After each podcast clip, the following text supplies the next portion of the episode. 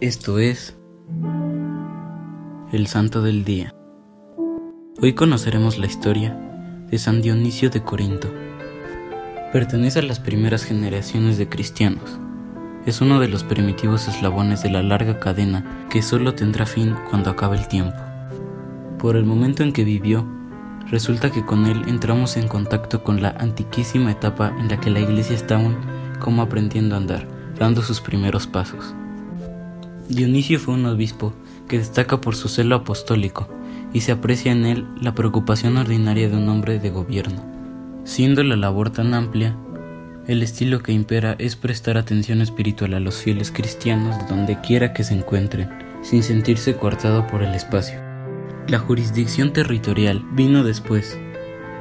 Él se siente responsable de todos porque todos sirven al mismo Señor y tienen el mismo dueño.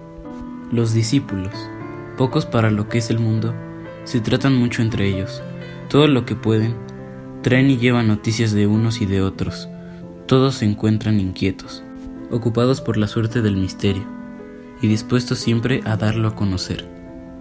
Entre los miles que van y vienen, de vez en cuando un cristiano se acerca, contacta, trae noticias y lleva nuevas a otro sitio del imperio. Cómo aprovechó Dionisio sus posibilidades, porque resalta su condición de escritor. La vida de este obispo griego, incansable articulista, terminó en el último tercio del siglo II. Sin moverse de Corinto, ejerció un fecundo apostolado episcopal que no conoció fronteras. El papel, la pluma y el mar Mediterráneo fueron sus cómplices generosos en la difusión de la fe.